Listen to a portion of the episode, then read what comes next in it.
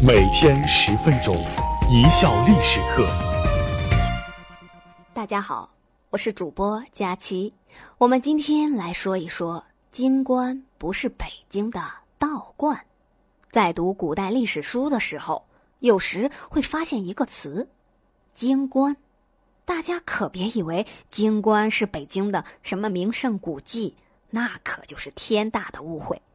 京官是我国古代战争中的一种现象，是战争中胜利的一方用来封镇敌师、纪念自己战功的一种标志性建筑。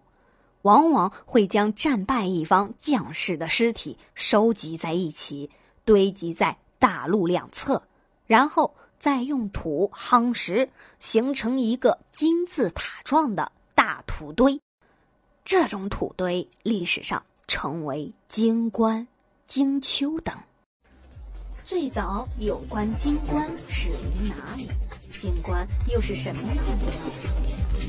最早记载京官的是《左传》，《左传》宣公十二年记载了楚晋之战，晋军惨败，死于这场战争的晋军士兵极多。事后，楚军积尸封土其上。将敌军尸体埋在一块儿，封土于其上，以彰武功。那么京官是什么样呢？中国古代最早的词典《尔雅》里记载，京官就是一种巍然耸立的建筑物。先秦的京官在今天的中华大地上还有遗迹，就在河北易县易水河畔，燕夏都遗址内。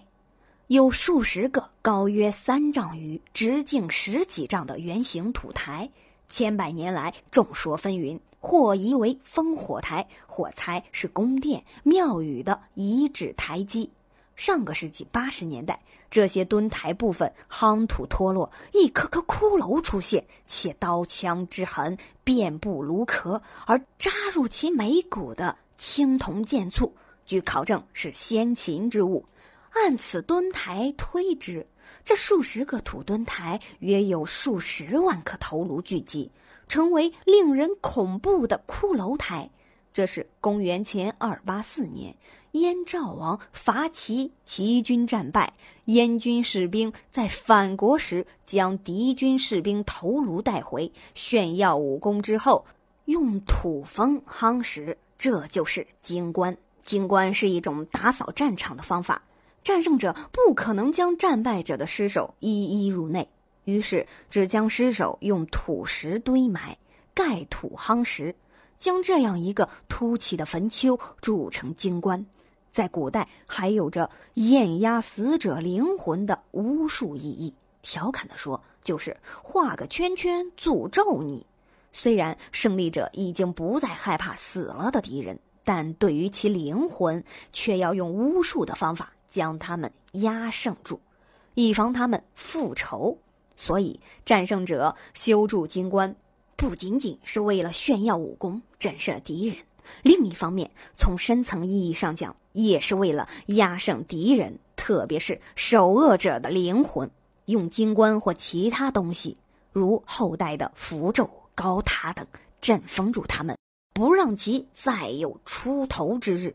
不让他们出来复仇和作祟，从而以绝后患。这其中有着原始巫术的影响。古代传说中厉鬼复仇之事很多，故对于死亡之敌的灵魂，原始民族中有的祭奠其人头，祈求宽恕；有的则寻找各种方法压胜之。所谓的求取心理安慰，省得做噩梦。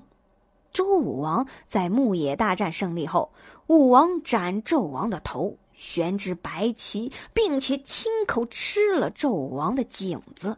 对，就是纣王的颈子，就是像啃鸭脖子一样，犹如猛兽一般。这也是一种宗教仪式或魔法，主要用之于压胜强敌。强敌虽死，但他的对手依然心怀余悸，怕他复活或化为厉鬼前来复仇。各位同学，在吃鸭脖子时，会不会想到周武王啃人脖子这一幕呢？秦始皇著名的坑儒事件究竟是怎么回事？金棺和坑的主要区别是什么呢？随着社会的发展，金棺并没有绝迹，只是它的巫术意义逐渐的弱化，而彪炳武力、维护统治、威慑他人的意义却越来越强。司马迁写《史记》时认为，战争中的阵亡者都是各为其主。并没有罪过，不应该被修筑为京官。秦军在长平大战中战胜赵军，秦军统帅白起无法处理多达数十万的战俘，索性将战俘全部屠杀，并将赵军士兵的尸体堆积为京官。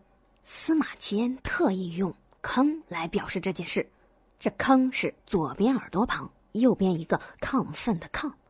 坑字的原意是高大的门楼，而关与阙相通，也有门楼的意思。而坑与土字旁的又可借用，往往写作土字旁的坑。在《史记》中，这样的记载很多。比如秦始皇在秦军攻下他少年时曾居住过的邯郸后，就下令将曾经欺侮过他的人全部坑杀。而臭名昭著的坑儒事件，起因就是方氏侯生卢生利用秦始皇长生不死的愿望，骗取了秦始皇的信任和大量的金钱。后来不但逃之夭夭，而且诽谤秦始皇天性刚愎自用、昏庸无道。受了骗又挨了骂的秦始皇，哪受得了这个气？盛怒不可抑制。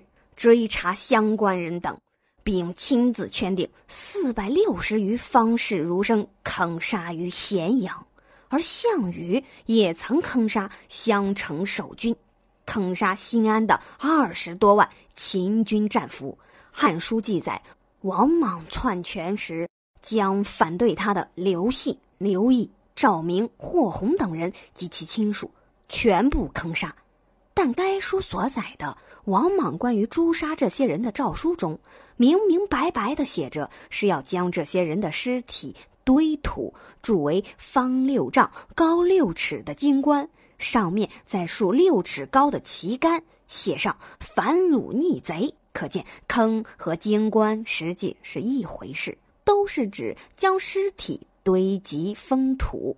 只是史学家认为是合乎楚庄王所言的惩治罪大恶极者的，或者至少是将阵亡的敌军尸体掩埋堆积封土的，就称为京官；而认为根本是滥杀无辜，或者是破坏规则屠杀战俘，后将尸体堆积封土的，就称之为坑。热播剧《军师联盟》中的司马懿。被美化的像一只大白兔，司马懿当文官还会把狐狸尾巴藏起来，当武官就原形毕露。历史上立京官的事情他也没少干。景初二年（公元二三八年春），魏明帝令其统领四万大军远征辽东，讨伐公孙渊。公孙渊在今鞍山附近构筑围墙，堑壕二十余里，坚壁拒守。想与司马懿玩持久战，意在拖垮魏军。司马懿派出疑兵，假意进攻，而将主力全部北渡辽水，直扑襄平。司马懿进入襄平后，进行屠城。公孙氏政权中，公卿以下官员全部被诛杀，武将两千余人，十五岁以上兵民七千余人。悉数被杀。司马懿还命人把尸体码在一起，用土封上示众，谓之金棺，以屠城之举惩戒抵抗，斩草除根，足见司马懿的残忍。唐玄宗时期，太监杨思绪统帅大军平定了安南叛乱，在平定越南北部一带的安南蛮渠首领梅叔领导的叛乱，四十万安南叛军。被杨思绪偷袭，杀得片甲不留，然后还将叛军的尸体堆成了金棺。南宋绍兴十年，金国撕毁合约，企图重占陕西、河南。其中东路由太保都元帅完颜宗弼，也就是金兀术率领，在顺昌败于刘琦，在郾城败于岳飞，人所熟知；而在西线战场，宋军将士也与金军展开了顽强的战斗，对金军给予重大杀伤，大捷小胜金军五十余次，击杀俘虏，招降金军三万余人。保文阁学士、川陕宣府副使胡世将派人押送俘虏三千到临安献捷。另挑出女真四百五十人斩于嘉陵江上，据尸为京官。其余俘虏赐灭后全部释放。真正把这个传统的交战惯例停止使用的，倒是残暴滥杀的满清。清朝入关后，不再有这样的举动。屠杀结束后，就地掩埋尸体，不再堆起来吓唬人。于是，京官和坑才不见于史籍的记载。而一般人则望文生义的把坑按照活埋来使用，这在过去也有过，但比较罕见。感谢大家的收听，本节目由一笑而过工作室出品。